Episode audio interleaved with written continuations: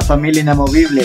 Qué alegría volver a hacer un episodio después de creo que tres meses que nos hemos detenido. Y, y realmente ha sido un tiempo en el cual he intentado buscar más de Dios y, y buscar más inspiración. Entonces, en todo este tiempo Ah, hay gente nueva, hay gente nueva. Eh, debido a eso, entonces, es por lo cual este podcast se llama Inamovible. Porque nuestra fe tiene que ser una fe inamovible y que podamos hablar las verdades del Evangelio sin que nadie pueda mover nuestra fe. Entonces, eh, realmente ha sido un buen tiempo. Un tiempo en el cual no he descansado porque he tenido que hacer eh, varias actividades. Pero ha sido un tiempo en el cual se ha podido refrescar y tener eh, ideas nuevas. y en todo este tiempo he encontrado un llamado más al que tengo que, realizar. Y entonces eh, en este tiempo vamos a tener una transición en el cual vamos a hablar de, de varias ideologías que están afectando al cristianismo de ahora. Y, y entonces eh, prácticamente estamos comenzando, bueno, estamos en la fecha en la cual del año 2019, cuando ya estaba en nuestra idea crear este podcast inamovible. Y, fue debido a, a varios acontecimientos con la guerra espiritual. Y debido a eso, entonces pensamos, ¿por qué no hacer algo de acuerdo a que tenga que ver con la guerra espiritual? Y entonces fue así como comenzó el podcast. Empezamos eh, enseñando lo que es acerca de la guerra espiritual. Pero al darnos cuenta, eh, nuestro público era más gente eh, no creyente. Y debido a eso decidimos eh, darle un poco un giro. Pero eh, prácticamente fue una de estas fechas, vísperas al Halloween, en la que todo comenzó.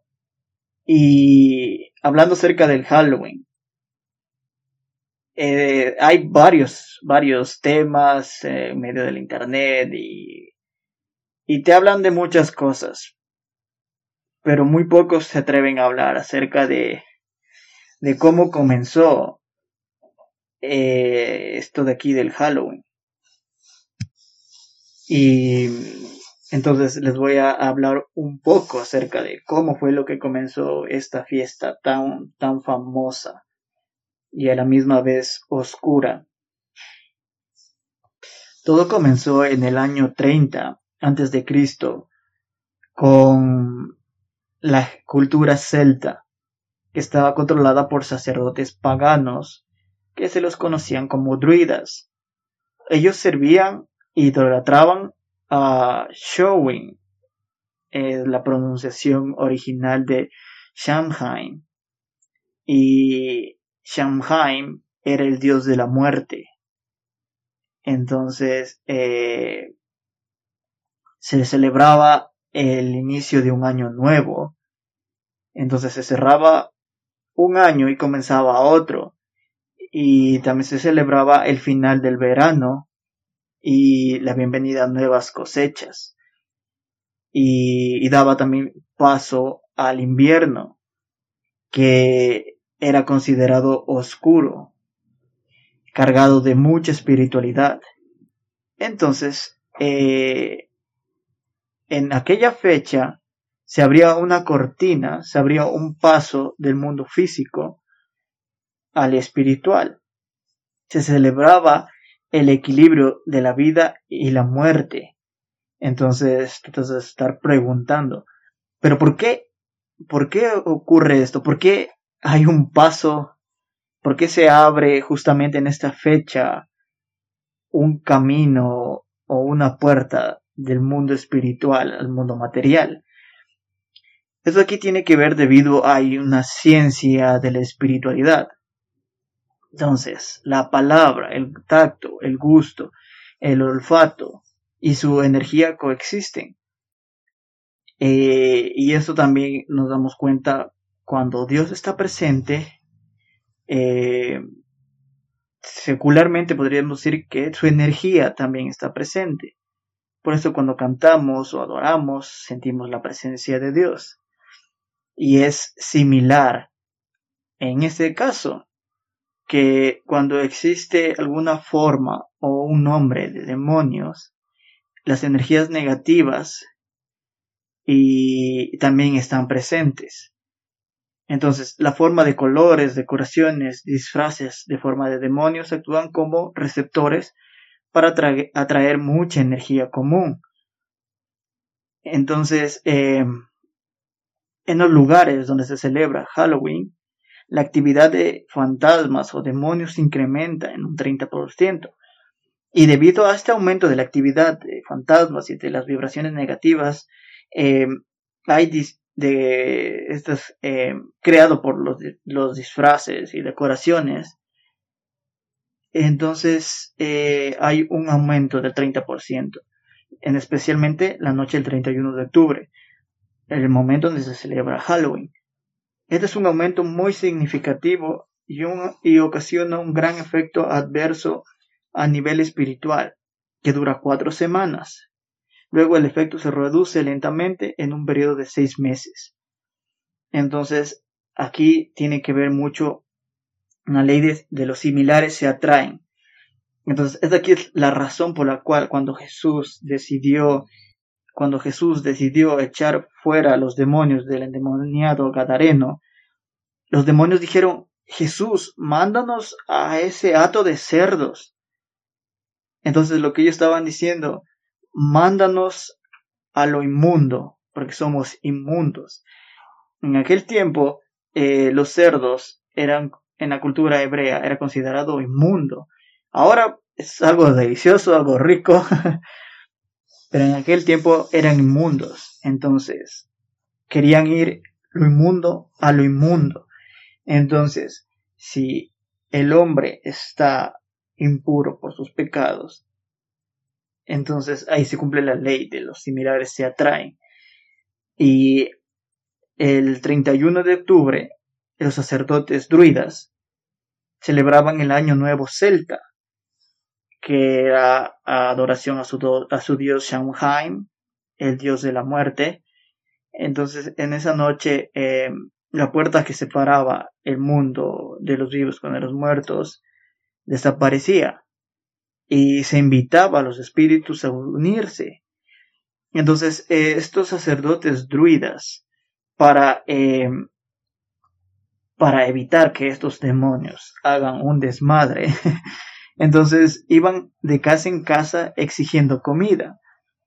Hombres, vírgenes y hasta niños para sacrificio a su dios Shanghai. Y entonces, si que el dueño accedía y le daban comida, ellos se iban. Si se negaban, arrojaban maldición a su casa o a algún familiar y moría. De ahí proviene trick or treat, dulce o truco. Y para poder ejecutar su maldición, ellos alumbraban su camino eh, con un nabo, un nabo muy grande, y tenía una antorcha adentro y en este nabo tenía dibujada la, la, cara de algún espíritu o un demonio por el cual ellos recibían ese poder. Pero cuando esta tradición llegó a los Estados Unidos, los nabos no eran tan abundantes, por lo que fueron reemplazados por las calabazas, que ahora eh, los niños usan para guardar sus dulces y para adornar sus casas con, con luces dentro. Estas prácticas llegaron a Norteamérica entre el año 1845 y 1849, debido a una gran escasez que obligó a miles de irlandeses a emigrar a Estados Unidos. Y alrededor del año 1900, el Halloween ya se celebraba. Ya se celebraba por todo Estados Unidos. Y debido a que todos empezaron a celebrar, lo decidieron cristianizar.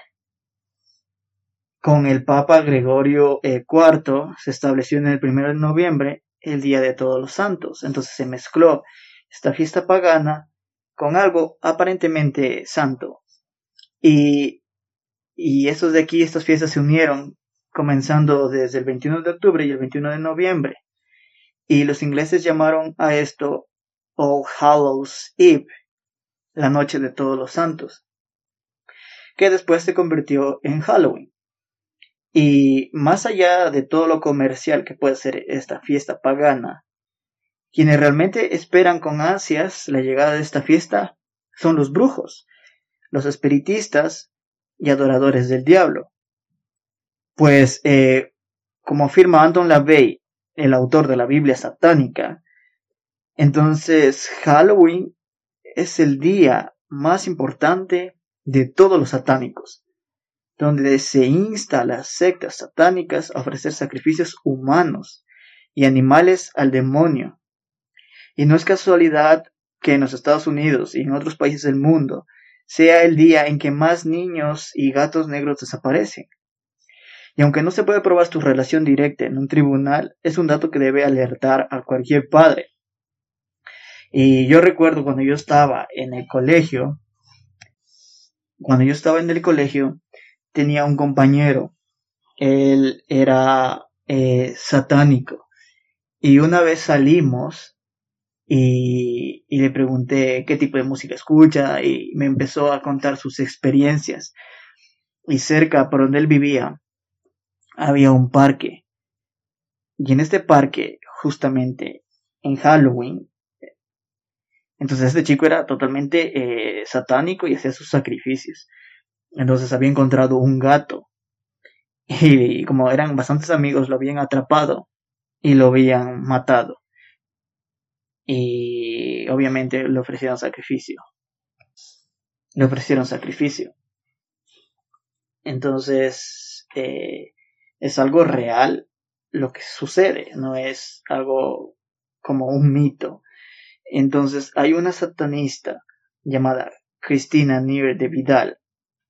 es practicante satanismo y esoterismo ya por muchos años. Eh, ella confesó después de haberse convertido al cristianismo que la fiesta de Halloween es la más importante para los cultos demoníacos. Pues además de iniciarse el nuevo año satánico, es como si celebrara el cumpleaños del diablo. Entonces, y hay, hay ritos, y por ejemplo, la primera semana de ritos es la, la inicialización. El sacerdote negro tiene que embarazar a una de las integrantes. Hay invocaciones, rezos y hechizos, y el sacerdote negro tiene una daga de rito. Y la chica embarazada entra en trance en todo lo que están haciendo. El sacerdote coge la daga y, y saca al bebé. Al momento de sacarlo, le clava un cuchillo en el pecho y deja que este niño de sangre y esta sangre la llenan en un recipiente y la beben. Sí, esto es la esencia de Halloween. No es nada inocente. Tiene detrás de esto un trasfondo muy fuerte. Y, y Satanás ha intentado replicar la adoración que Dios ha tenido. Satanás imita también eh, la Trinidad. Dios tiene su Trinidad. Dios, Hijo y Espíritu Santo. Satanás también tiene su Trinidad. Dragón, falso profeta y anticristo. Satanás también intenta eh, tener un sistema de sacrificios, como Jesús fue el Cordero Pascual Jesús fue el Cordero Pascual, Satanás también intenta que la gente realice sacrificios en honor a su nombre y, y lo adore. Y prácticamente esta adoración lo está consiguiendo.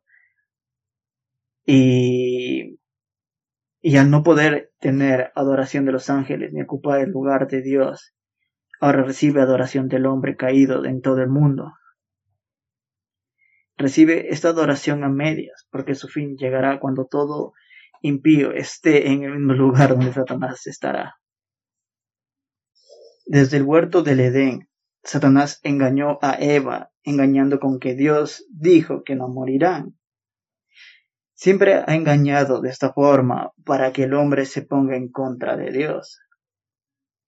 Ahora, el sistema de este mundo nos dice que no hay verdad absoluta, que todo es relativo, porque si no existe verdad, entonces no existiría Dios. Y el hombre, en su maldad, quiere eliminar toda evidencia de Dios para poder hacer lo que le dé la gana.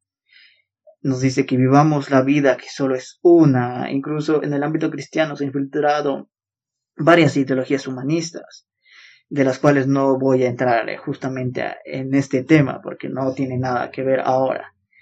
Y entonces, y es lo mismo que dijo, Satanás ha engañado al mundo entero, haciendo pensar que todo lo malo es bueno y lo bueno es malo, y con ello ha conseguido que lo adoren realmente. Y hemos pasado de luz a tinieblas, cuando Dios ya nos llamó de las tinieblas a su luz admirable. En 1 Pedro 2.9 dice, pero ustedes son linaje escogido, real sacerdocio, nación santa, pueblo que pertenece a Dios para que proclamen las obras maravillosas de aquel que los llamó de las tinieblas a su luz admirable. Ustedes antes vivían en la oscuridad, pero ahora, por estar unidos al Señor, viven en la luz y pórtense como quienes viven en la luz. ¿Qué es la luz? ¿Y cómo sabemos que estamos en la luz? En Juan 8:12 nos dice, una vez más Jesús se dirigió a la gente y les dijo, Yo soy la luz del mundo. El que me sigue no andará en tinieblas, sino que tendrá la luz de la vida. Yo soy la luz. Jesús es la luz. El que sigue a Jesús está en la luz, porque Cristo vive en ti. Para vencer las tinieblas necesitas de la luz. Cristo en ti, su luz dispersa las tinieblas. No se puede esconder tu luz debajo de una mesa. Tienes que ser la luz encima de la montaña.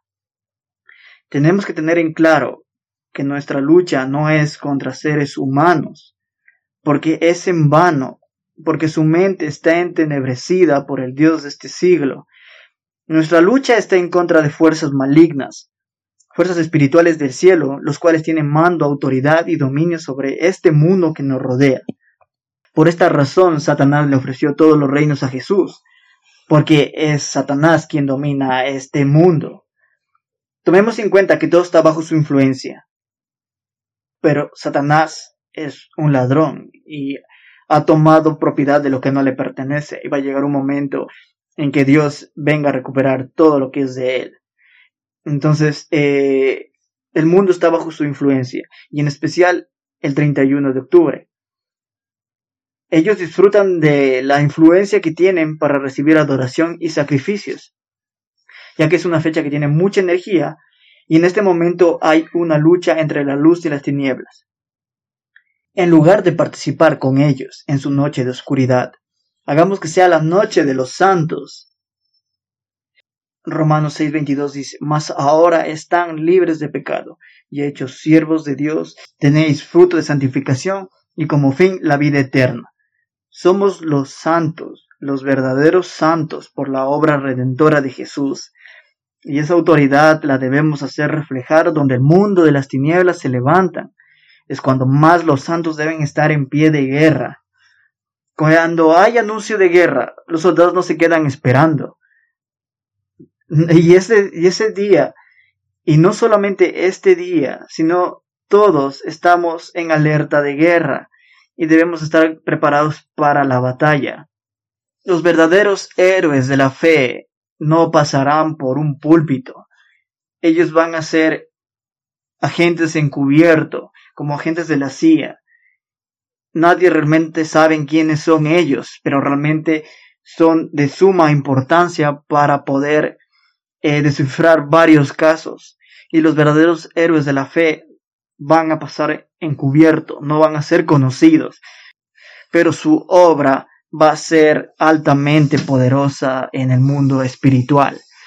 En Efesios 5:11 nos dice que no participen de las acciones infructuosas de las tinieblas, más bien sáquenla a la luz, más bien saquen a la luz, saquen todo a la luz.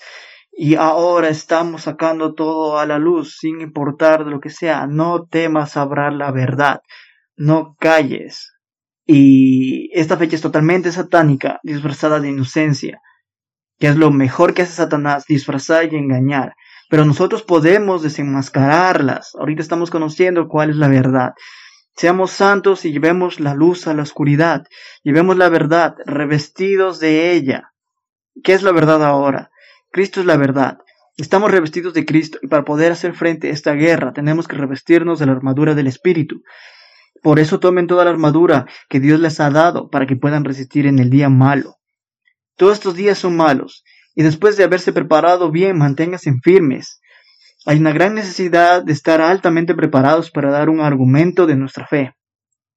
Ceñidos vuestros lomos con la verdad. ¿Quién es la verdad? Cristo es la verdad. Y vestidos con la coraza de justicia. Cristo es justicia. Y calzados los pies con el apresto del Evangelio de la paz. Cristo es el mensaje. Tomar el yelmo de la salvación. Cristo es salvación y la espada del Espíritu, que es la palabra de Dios. En el principio era el verbo, y el verbo era con Dios, y el verbo era Dios. Cristo es la espada, tenemos que estar revestidos de Cristo, Él es nuestra armadura. En Cristo estamos completos y las fuerzas del enemigo no prevalecerán. Dentro de Cristo podemos llevar fruto de santidad, fuera de Él nada podemos hacer. Debemos estar acercados a Cristo, revestirnos de Cristo, permanecer en Cristo para dar frutos de santidad. Somos santos, justificados en Cristo. Hemos sido trasladados del reino de las tinieblas a su luz admirable. Tenemos poder y autoridad.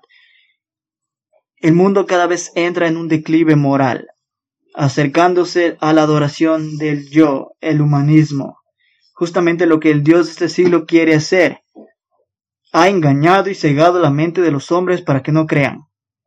Pero hemos sido creados para grandes propósitos y todos debemos ser luz en estas tinieblas, desenmascarando sus artimañas para que todos estemos preparados para dar un argumento a favor de nuestra fe, que es verdadera. Seamos luz y no dejemos de brillar, sigamos siendo radicales. Ahora en este tiempo cualquier forma de pensamiento conservador es ser radical. Ser conservador es ser antisistema, es un radical. Seamos radicales y luchemos por la verdad. No nos callemos. Tenemos que hablar. Toda la creación adora a Dios. Y Dios, si tú no decides hablar, no te va a estar esperando toda la vida. Dice que aunque tú te calles, las piedras van a hablar. Todo va a hablar de Dios. Todos tenemos esta, esta misión, este gran llamamiento que es ir y hacer discípulos a cada nación. La iglesia no debe estar encerrada en sus cuatro paredes, sino tiene que salir afuera, en donde las puertas del Hades están abiertas. Tenemos que estar ahí para sacar cuanta gente podamos. Y para terminar, nunca dejen de desenmascarar las obras del enemigo. Siempre, siempre desenmascaren y ayuden a otras personas a ver la luz y sean luz y sal de esta tierra, una luz que no se esconde debajo de la mesa, una luz en lo más alto de la montaña. Muchas gracias y Dios les bendiga.